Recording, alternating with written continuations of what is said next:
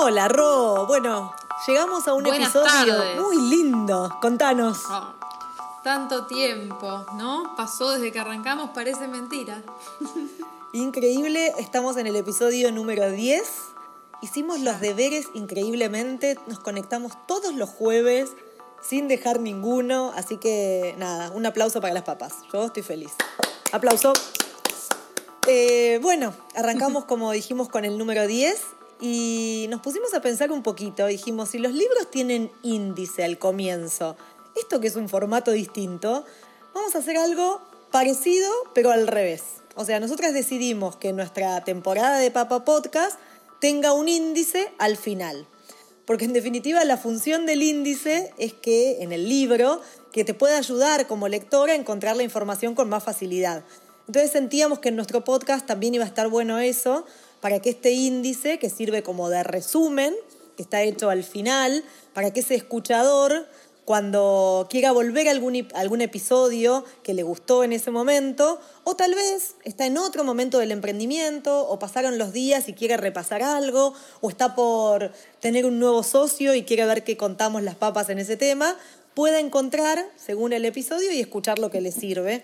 Así que vamos a ir transitando esto porque es súper dinámico y la idea es que, que sean podcasts de conversación, pero que tengan al final un resumen bastante ordenado. O alguien que quiere tirar toda la miércoles y tiene que volver a empezar, sepa más o menos por qué episodio meterse, ¿no? Así bueno, la es. idea nuestra de, de hoy entonces es hacer como un resumen, vamos a hacer como un resumen paso a paso de todos los capítulos que fuimos haciendo, charlando y repasando así un poco los aprendizajes, las herramientas. Y para contarles un poco así a modo de chimento, esta temporada la venimos grabando eh, todos los jueves, nos juntamos a la tarde, repasamos, eh, tenemos un, un documento eh, de Google compartido donde tenemos todo escrito, vamos escribiéndola durante la semana, el jueves repasamos y sale, y sale como a Loren le gusta decir por parto natural, porque no tiene, no tiene muchos, muchos inconvenientes. No lo grabamos nunca dos veces, así que bien No, natural. no. No, no, no, y con mis dotes de edición, que también lo edito yo, eh, tampoco hay mucha edición ni, ni se retoca mucho nada, así que es así, como es. Pero bueno, es, es, o sea, nos vemos por la camarita, vamos grabando, le damos para adelante y ahí sale, y la verdad que si sale tan fácil y sale bien y, y la gente le gusta, podemos tener muy buenos comentarios, eh, quiere decir que bueno, que estamos en, en algo que está bueno. Y hablando de buenos comentarios, este episodio se lo vamos a dedicar a María José Brachi, que es la primera eh, de nuestras escuchas y escuches que contestó la encuesta. Y aprovecho para decirle a todos que contesten nuestra encuesta. Es muy cortita, son tres preguntas. La pueden encontrar cuando entran a papastudio.co barra podcast. Así nos dicen qué les gustó, qué no les gustó y qué tienen ganas de hacerle este doble clic para lo que viene, ¿no? Sí, porque en definitiva lo que nos planteamos es, bueno, ahora hacer un repaso, pero la temporada próxima es escucharlos a ustedes y hacer como ese intercambio y ver qué es lo que puede servirles y dónde se quedaron con ganas de escuchar más y ahí tratar de, de si lo sabemos nosotros, contárselo. Y si no lo sabemos, saldremos a buscar algún especialista en el tema que nos ayude, pero poder eh, brindarles lo que realmente están necesitando en este momento y está buenísimo que les sirva. Bueno, arrancamos entonces con el índice RO. En el cero, que le pusimos episodio cero, porque el título es ¿Por qué nos decidimos ahora a contar lo que hacemos? O sea, ¿qué pasaba en ese momento? Primero pandemia, ponernos en tema, Ro. Pandemia, o sea, número uno, pandemia, fábrica cerrada, tiempo, que se generó un tiempo que era, antes estaba ocupado en algunas cosas, fue libre para hacer otras y nos pareció que era un buen tiempo para bajar un poco la información y transmitirle a otros lo que les sirvió a tantos que pudieron venir a visitarnos, porque muchos que venían a visitar la fábrica eh, conocían nuestra historia, veían cómo trabajábamos, se enganchaban y aprendían un montón de cuestiones que después nos decían que les habían servido, era muy claro verlo allá y dijimos, bueno, ¿cómo podemos hacer para trasladar todo eso a otros? De ahí un poco fue que salió, ¿no? Sí, seguro. Es como que teníamos la necesidad de, primero, de llenar nuestros huecos, porque estamos todo el día creando, haciendo cosas, y sentíamos que por más que teníamos la cabeza en mil temas que solucionar, podíamos tener ese tiempo que tal vez en otro momento no lo podíamos encontrar. Y dijimos, bueno, vamos a replicar lo que pasa en la fábrica, esa experiencia, eh, contándolo nosotros para llegar a gente que por ahí no pudo ir a la fábrica o que está en otro lugar y nos amplificó un poco eh, el tema de que la voz nuestra se pudiera escuchar y le sirviera como esa gente que iba a visitarnos. Sí, también los desafiamos a pensar en sus proyectos o empresas que estaban creando y ver cómo pueden sumarle a ese modelo los ingredientes del triple impacto con esa seguridad de que el modelo después se va a ver fortalecido. Queríamos como transmitirles esa, esa situación que tan clara se hacía en la fábrica y tan difícil quizás era contarla así nomás. Así que eso es lo que tratamos de, pensar. Y también, Ro, cuando lo pensamos dijimos, pará, pero no contemos el minuto ahora en donde estamos, que parece que todo está como, eh, no sé, en un engranaje que parece funcionar y que de golpe los clientes ya están. Y es que no es, o sea, no es tan fácil. Medio que en abril no sabíamos si parecía funcionar. Entonces cuando... Íbamos a salir a dar clases de eso cuando... Ni idea. Claro. Cuando ves que ese engranaje está activo, es porque hay mucha cosa hecha y que pasamos un montón de cuestiones que fueron recomplicadas. Entonces dijimos, no contemos a partir de ahora, porque parecen todas flores. Contemos, demos un manual, esa, esos indicadores que decís, bueno, acá estuvo muy complejo, esto parecía que teníamos la receta perfecta para hacer el proyecto que soñábamos, la empresa, y a pesar de todo eso, las cosas a veces salían mal. Y compartiendo también lo que salió mal, alienta a otras a decir, bueno, pasó, y después de ese vendaval en algún momento vienen los frutos, que por suerte así es. Y con el diario del lunes podemos decir que la pandemia la venimos surfeando bastante bien, así que algo, algo bien habremos hecho para comunicar después. Sí, sí, casi que no lo podemos creer. O sea, como que nos pellizcamos y decimos, estamos produciendo, hay clientes, eh, hay prospects nuevos, así que de verdad que es un, un gracias en este lugar también a todos los que nos ayudan comprando y entienden nuestro modelo. Bueno, arrancamos. Seguimos, perdón. Episodio 1. El episodio 1. ¿Cómo se llama Roel 1?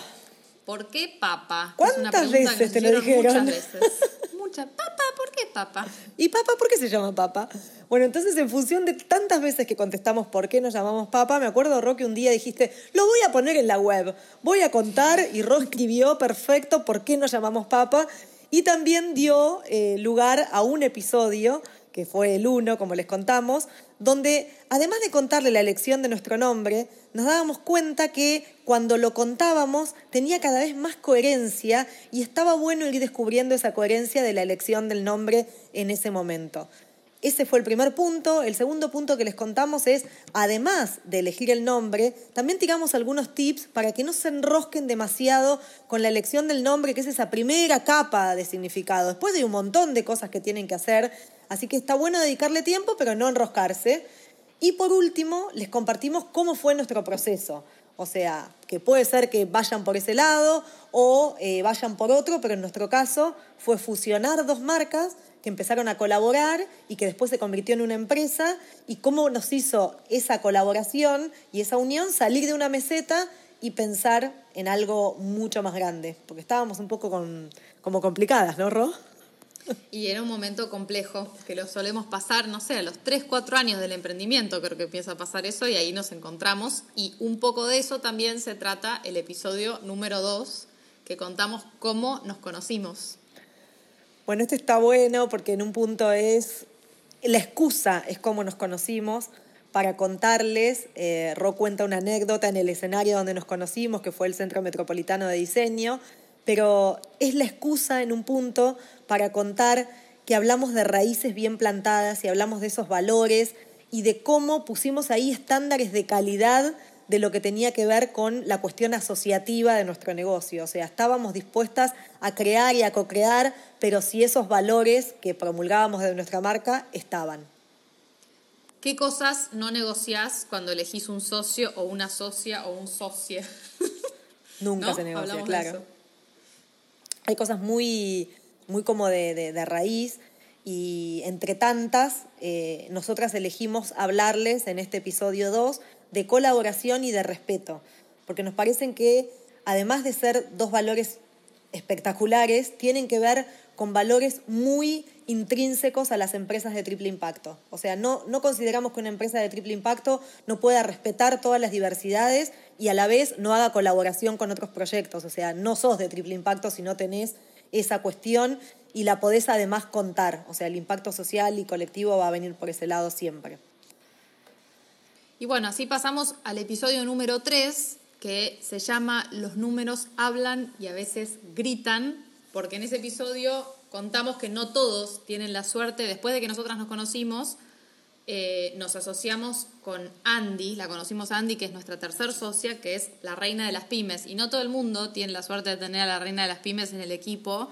Y Andy nos ayudó mucho a crecer en este concepto importante, porque son tres los impactos, el social, el ambiental, todo el mundo sabe, pero el tercero, que es el más importante para arrancar, es el económico. Sí, porque además pareciera que las empresas que tenemos eh, un proyecto, digamos, con impacto social y ambiental, eh, te tiene que dar vergüenza si ganas plata. Sí, y aparte como que de eso no se habla, no es importante. Nosotros enseguida, tal cual, decidimos comunicar cuánto ganábamos, cuánto aspiramos a ganar en el año, a cuánto llegamos, cumplimos o no cumplimos los objetivos, y no tiene que ver solamente con esa necesidad de, que el impacto económico se vea, sino que sin ese impacto económico, que es el primero, la clave. No existís. No, no, no lográs los otros dos. O sea, vos podés tener un propósito espectacular, pero si no podés pagar a tu equipo de trabajo, si no tenés los recursos que hacen que pueda llegar eh, el, el propósito a la gente que vos querés. Y la verdad que es muy difícil. Entonces, si no haces un proyecto rentable, no tenés negocio. Y si no tenés negocio, sos una ONG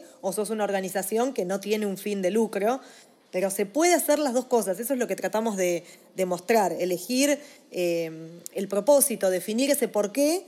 Pero en nuestro caso, al definir ser una empresa, teníamos que ganar plata. O sea, si no, no había negocio. Ese es el punto uno. El dos del que les hablamos tiene que ver con una anécdota también, que yo aprendí que era estar entre paréntesis, les traduzco, en, red, en rojo, en default, tal cual, en el banco. Eh, y a pesar de ese momento totalmente complejo, creo que uno cuando lo ve en retrospectiva te das cuenta de todo lo que aprendiste. Entonces decidimos ponerle ocho tips, pero que no solamente nosotras los hicimos, sino que fuimos expertos que trabajan con emprendedores para que nos dijeran cuáles son los errores comunes en lo que tiene que ver con números y transmitirles este aprendizaje y darles al final del aprendizaje algo que a nosotros nos sirvió para, para que también tengan nuestra cuota de, de lo empírico, que es lo que nos ayuda por contarles esto. Y después pasamos al episodio 4, en el que ya empezamos a hablar de procesos, por eso se llama Process, Process, Process, como decía nuestro profesor hablamos de este valor y hablamos también bueno, de un programa que hicimos que nos permitió entender a una diseñadora y una arquitecta un poco más este, el valor de, los procesos en, el desarrollo de una organización y la importancia de, mejorarlos para crecer, para multiplicar el impacto también. Repasamos, bueno, tips para mejorarlos. Eh, destacamos de esos tips que sean bien simples, que estén claros los roles, que, que, que los revisen de vez en cuando a los procesos pero bueno, los pueden escuchar mejor en el episodio.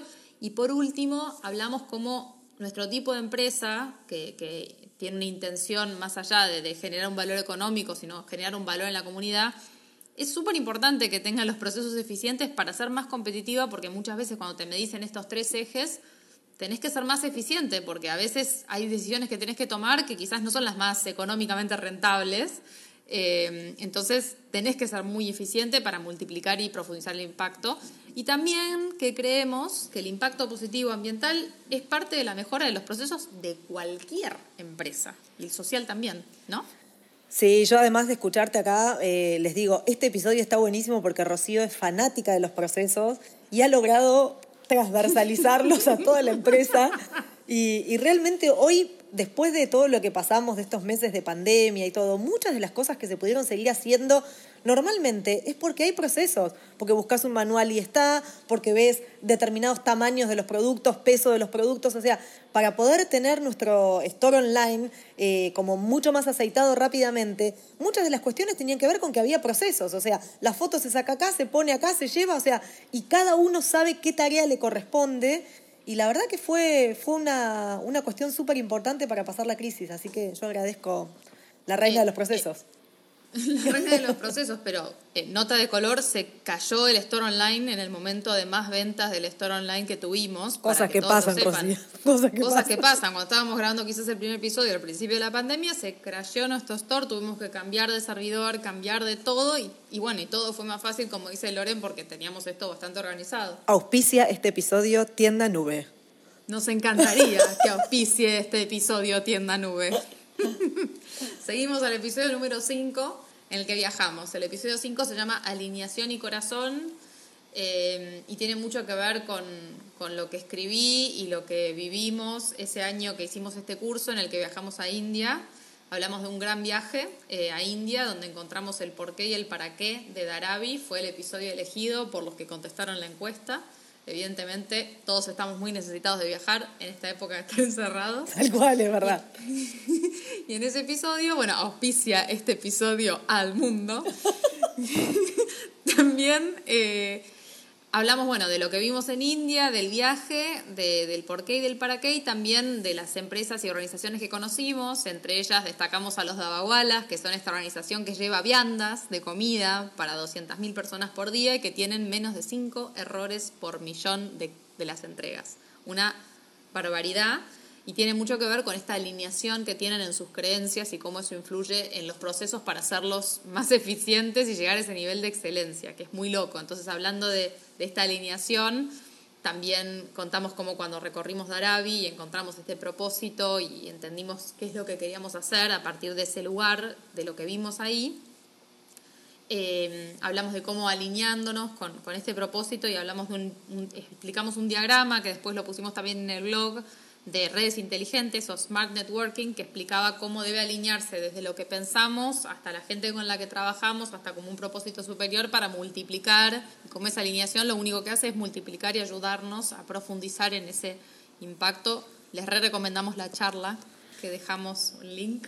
Y además, eh, lo que me encanta de esto, Roque, bueno, fuimos como hilvanando estas charlas que estamos teniendo y fíjate que se alinea perfectamente lo del propósito con el episodio que viene, que es el episodio número 6, que se llama No somos un boliche, porque hay que pensar en grande el proyecto y quién nos ayudó a mirar esto con esa frase tan simple. Escuchamos una vez una entrevista de Martín Migoya, que es uno de los fundadores de Globant, y nos encantó una frase en la que él explicaba la diferencia que había entre las empresas que se proyectan como grandes y las empresas que solamente quieren ser un boliche y hablaba de cómo acá los emprendedores, bueno, en Argentina, que es donde estamos nosotras, lo único que necesitamos es que no nos pongan palos en la rueda porque le damos para adelante, pero que muchos, la verdad que tienen como una aspiración chica, pero después están las otras que, quieren más, que no quieren ser un boliche, que esas necesitan que, que las dejen ser, como para ir para adelante. Y siempre nos identificamos con eso, por eso lo tenemos escrito y tatuado en la fábrica, el no somos un boliche, porque siempre lo pensamos así. Y para poder pensar en grande, uno tiene que también pensar estos modelos de negocios que sean coherentes, que puedan crecer. Entonces, en ese episodio nos dedicamos a hablar del Canvas, que es una herramienta súper interesante, gráfica y fácil para entender rápidamente las necesidades de un modelo de negocios. Entonces lo que hicimos fue recorrer todos los componentes de este diagrama del Canvas y vimos uno por uno los componentes con un ejemplo nuestro, de los que conocemos, que tenga que ver con nuestra empresa, para graficarlo. Muy recomendable para los que están arrancando el número 6. Y muy recomendable que lo vuelvan a hacer si lo tienen hecho porque ha cambiado muchísimo eh, lo que tiene que ver con la necesidad y con los dolores de ese usuario cliente en esta etapa. Así que para revisarlo es un buen momento, tal cual. Sí. Y bueno, después llegamos al 7, que el 7 se llama Perdido como Uber sin GPS. Que en realidad yo creo que es un espejo este nombre, estoy pensando ahora, porque el GPS que traía nuestro pedido eh, que traía partes del pedido a la fábrica que teníamos que entregar y que venía muy mal barajado. Escuchen la anécdota porque es muy divertida. Eh, también era un reflejo de lo que nos pasaba a nosotros, porque nos sentíamos perdidas, nos sentíamos en un momento complejo. Eh, y esas son esas experiencias. Complejísimo, escuchen la anécdota, es complejísimo. Totalmente, y son esas experiencias que por ahí digo, bueno, si algo bueno hay que sacar de esto, que sea ahora, para que por lo menos no, sea un trago tan amargo. No, y que si llega a salir algo bueno de eso, significa algo. Bueno, en nuestro caso les queríamos contar que sí, que lo que salió de bueno es que nos dimos cuenta con Ro, mirándonos, que teníamos equipo. Esa noche, a pesar del caos, estaban todos ahí, había una mesa donde estábamos rodeándola y decidiendo cómo mejorar el caos que teníamos. Y nos dimos cuenta también, por eso en el episodio 7 les contamos sobre el liderazgo femenino. En este caso nosotros en la fábrica está Daniel, pero el resto somos todas mujeres y nos dimos cuenta de muchas características y aportes que son muy desafiantes en esos momentos y que pareciera que las mujeres los tenemos como bastante entrenados, entonces los pusimos eh, también en este episodio para justamente recalcarlos y no es que tienen que armar equipos solo de mujeres, pero para que se den cuenta lo valioso que es tener mujeres en el equipo y que entiendan ese valor de liderazgo que tenemos y el rol que ocupamos. Sí, creo que ese es un tema que nos toca, seguramente vamos a hacer doble clic en ese tema más adelante. Creo que así como hablamos en los primeros episodios de los valores de, bueno, de nuestra empresa y que pensamos que deberían tener la colaboración, el respeto, son valores que pensamos que deberían estar como ingredientes para cualquier empresa de triple impacto, nos parece que es clave la participación de, de este tipo de liderazgos más femeninos para también construcción de este tipo de proyectos, así que ahí seguro que, haremos un doble clic.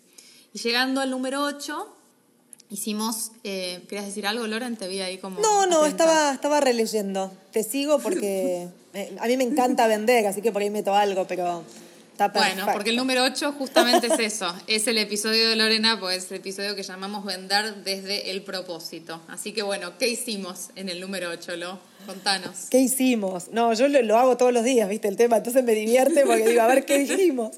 Eh, lo que hicimos es una gran clasificación de nuestros clientes, eh, de los clientes nuestros, pero para enseñar, digamos, cómo nos parece la tipificación esa, ya sea por unidad de negocios, por relación y por personalidad y empezamos como a revisar el embudo de ventas, este bendito embudo, que lo habrán visto un montón de veces en alguna clase de marketing, pero lo, que tratamos de decirles es que traten de tener su propio embudo, que ningún embudo de los que están en los dibujitos que buscan por Google sirven, tienen que tener un embudo propio y aprender de eso y tratar de mejorarlo para lograr los objetivos de venta. Creo que esa era la razón de ser de este, de este episodio. Sí.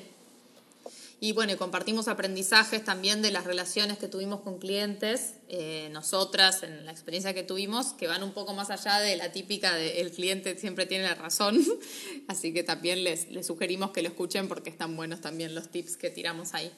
Así es. Bueno, y así llegamos al 9, que fue el último que hicimos, donde justamente les contábamos que el título es Comunicar valores desde la acción. ¿Por qué pusimos eso? Nosotros hablamos mucho en nuestra bajada de marca de que accionamos proyectos. Porque en definitiva, más allá del producto, el producto y el servicio van de la mano y siempre mostramos cómo lo hacemos. Entonces, lo primero que, que pusimos es plantear cómo querés comunicar. Si querés tener un relato más del, estilo del storytelling o si realmente querés mostrar tu story doing con todo lo que eso implica, digamos, porque es a flor de piel. Mostrar lo que estás haciendo es que hay cosas que te pueden salir mal, que hay cuestiones que no sabes cómo mostrar o ser auténtica o transparente en eso. Y la verdad que en nuestro caso las empresas de triple impacto tienen que ser trazables, tienen que ser prácticamente transparentes, un vídeo adelante de lo que haces y mostrarlo todo el tiempo para que eso no sea algo que contás, sino que lo estás haciendo bien auténtico. Sí, eso es fundamental en una empresa como estas que, sugerimos crear. Y repasamos también cómo la comunicación hoy ya no depende de tener plata y, hay miles de alternativas distintas. Si no, no hubiéramos llegado nunca, Rocío. Si no, no hubiéramos podido llegar. Pero la verdad que también, yendo más a lo tradicional, sí repasamos también cómo las empresas más tradicionales miden sus acciones en comunicación para tenerlo como de referencia y para entender también cómo, cómo se hace esa parte, ¿no? Sí, sobre todo que midiendo una mejora, que es lo que siempre decimos. Si no sabes si esa acción te vino bien o te vino mal para lograr ventas, y la verdad que no, no, no puedes saber si la tenés que repetir, ni siquiera eso. Y por último repasamos bueno, los tips de cosas que hacemos que nos han dado muy buenos resultados y que nos ayudaron a diferenciarnos, porque hay mucho de todo esto todo el tiempo y está bueno quizás decir cuáles son las que diferencian más. Hoy, de hecho, voy a sumar, vi un posteo de Quero Vasos, de Esteban y de todo su equipo, eh, que me pareció espectacular y que nos tenemos que acostumbrar a que las empresas hablen hablen de triple impacto, las muy grandes, las muy chicas, pero que tiene que el consumidor ser experto también para identificar de qué mm. forma están hablando y que empiecen a contar cómo lo hacen, porque sumarse a esta ola por moda no tiene mucho sentido. La idea es que esto sea algo que vino para quedarse, que todas traten de atravesarse con la sustentabilidad, pero que lo sientan desde adentro, no que lo hagan por una cuestión de marketing nada más. Así que me encantó el posteo, Tero Vasos. Sí, totalmente. Bueno, ya estamos como cerrando esta primera temporada y queríamos contarle que la próxima vamos a hacer doble clic en, en, los temas que, que, más interesaron, de los que más comentarios recibimos y que vamos a seguir pidiendo que entren a la web y que pongan en este, en este pequeño cuestionario cuáles son los que más les interesan. Eh, y contarles también que, bueno, que empezamos a hacer este podcast por lo que les contamos, pero también es parte de las capacitaciones online que estamos arrancando ahora con Loren. Eh, que bueno, este podcast siempre va a estar disponible, eh, la idea es que siempre esté abierto y va a ser como una pata de, que tenemos nosotras desde Papa, abierta y totalmente gratuita para todos los que tengan ganas de escuchar acá en otros países. Pero, ¿qué más vamos a estar haciendo, Loren? Mira, yo no me hagas decir porque hay cosas que no me dejas contar, Rocío. No, no, no, no, no pero yo le voy a decir que, hay muchas cosas que Rocío no me deja de no me deja contar sí. hasta que no sean casi concretas. Entonces yo acá no puedo decir bueno, nada pero, más. Pero algo aprendimos sí, de sí, este podcast. Dijimos que nosotras hacemos y después contamos. Exactamente. Por eso digo, no les puedo contar, pero sé que hay muchas novedades. Eh, entonces, en las próximas dos semanas nos vamos a dedicar a grabar todas estas cuestiones, todas estas clases porque van a ser cuatro clases más un encuentro con toda la cursada o todos los que se inscriban para tener una devolución en los proyectos puntuales, pero que también haya eh, un contenido que pueda ser como troncal y que sirva para darle más contenido al podcast y que en realidad el podcast alimente estos cursos que vamos a hacer. Así que en vamos breve a van a tener la info ahí. Sí, vamos a empezar, o sea, vamos a tener un curso eh, que les vamos a estar pronto comunicando cómo anotarse a todos los que tengan ganas de participar, que probablemente sea a partir de septiembre. Eso vamos a estar editándolo y armándolo ahora, eh, porque como Loren decía, algunas clases van a ser online grabadas y otras van a ser en vivo. Eh, y toda esa información la pueden encontrar en papastudio.co barra cursos. Así que es un nuevo proyecto, pero en el que venimos trabajando y nos parece que está bueno para poder difundir un poco más todo esto que, como les decíamos, arrancó porque con la fábrica nos dimos cuenta que a todos les, les quedaba muy claro cómo era este modelo y nos pareció que era una buena manera de llevarlo a más. Así que vamos cerrando. Hasta acá llegamos. Qué bueno, Hasta bueno. llegamos. La verdad, un, un lujo. La- me, me encantó y siento que, que aprendimos nosotros haciéndolo. Así que está genial y gracias Sí. a todos por la devolución. Recibimos como comentarios de mucha gente que escucharon que me sorprendieron siempre esos comentarios porque quizás no nos esperábamos, esa gente que nos... Gente, bueno, gente que después mencionamos en los episodios, gente que, que ni sabíamos, gente que no Mis tiene nada que ver. alumnos, que los adoro. Tus alumnos, obvio, todos, porque Loren tiene un grupo de WhatsApp que llaman Emprende Lorenz, que la siguen a todas partes, a donde ella vaya están. Pero después a mí me sorprendió gente que no tiene nada que ver con esto, como que lo usan para otros proyectos o porque les divierte escuchar, que también, amigas mías, amigos, como que me parece que eso está bueno, que todos puedan encontrarle alguna cosa que sirva y ahí lo seguiremos haciendo. Así que bueno, nos veremos Buenísimo. entonces pronto. Entonces, hasta la próxima temporada, Rocío, date el gusto de Hasta la decirlo. próxima temporada, ahora pasa el verano y empieza. sigue la cuarentena, sigue la cuarentena. bueno, Bueno, Bueno, Bueno. chau chau a todos. Chao. Esto fue Papa Podcast. Seguinos en papastudio.co barra podcast. Y decir qué cosas les gustaron de esta primera temporada. También en la sección de cursos van a ver que vamos a empezar a poner toda la información de estos cursos que estamos armando y de algunas cosas que no le dejo contar a Lorena. Así que los esperamos para los próximos episodios. Esperamos que los hayan disfrutado a estos 10 primeros, 11 contando el cero. Y eh, esperamos verlos pronto. Gracias.